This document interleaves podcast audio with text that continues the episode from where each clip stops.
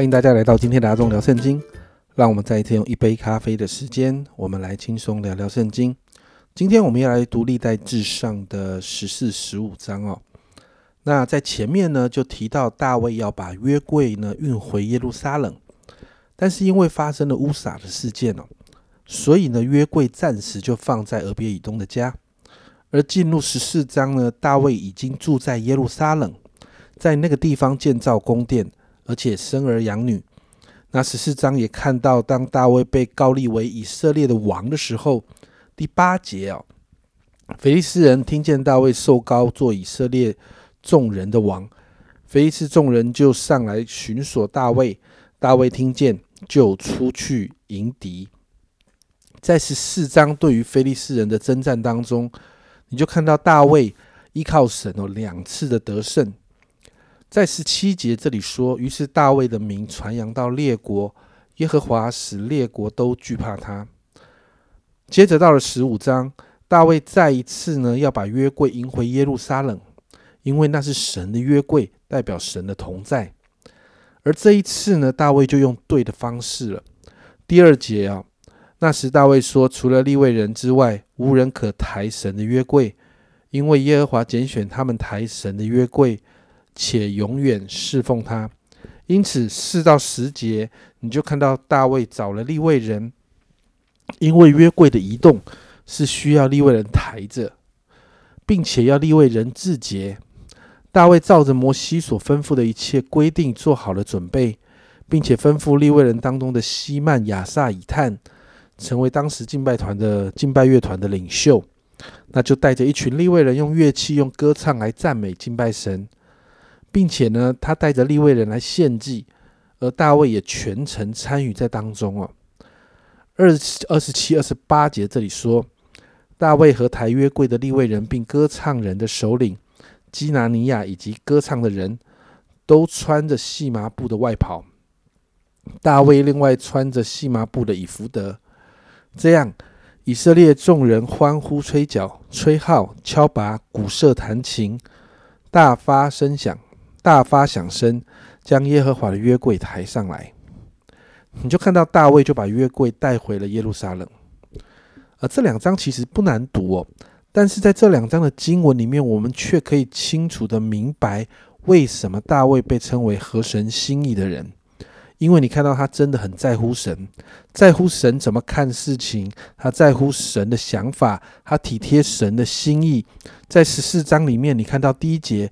推罗王西然将香柏木运到大卫那里，又差遣使者和石匠、木匠给大卫建造宫殿。其实你看到当时的大卫，他的气势如日中天，他有许多的丰盛。但第二节这样说，大卫就知道耶和华坚立他做以色列王，又为自己的名以色列使他的国兴旺。大卫很清楚的明白，在这样丰盛的顺境当中，全是神给的。不是自己努力得来的王位，而是神坚立他做王，是因为神爱这群百姓，所以神才让这个国家复兴。接着你看到，在这两场的战役当中，第十节提到大卫求问神，十四节大卫又求问神，十六节提到大卫遵着神的吩咐攻打菲利斯人的军队。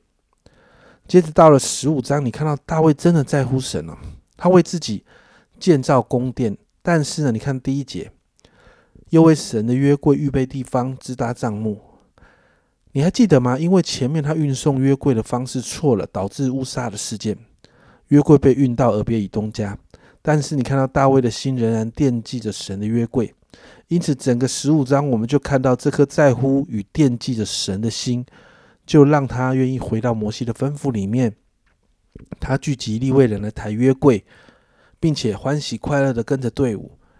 二十九节这样形容大卫哦，耶和华的约柜进了大卫城的时候，你看到后面这样的形容，大卫王荣耀跳舞，我们就看到大卫的心真的在乎神，而这一颗在乎神的心讨神喜悦。因此，大卫他就被称为合神心意的人，因为他在乎神，因为他总是惦记着神，他无论在顺境在逆境。都把神放在他的心上，甚至放在他生命中的第一位。大卫在对的次序当中，所以他讨神喜悦，也蒙神的祝福。家人们，这是我们极好的榜样。神在我们每一天的生命的次序里，他在哪一个位置呢？你的心在乎神吗？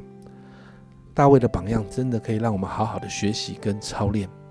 我们一起来祷告。主，我们谢谢你，让我们今天看到大卫的榜样啊！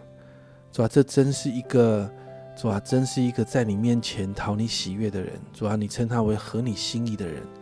主啊，我们今天终于知道他为什么合你心意，因为主啊，他总是惦记着你。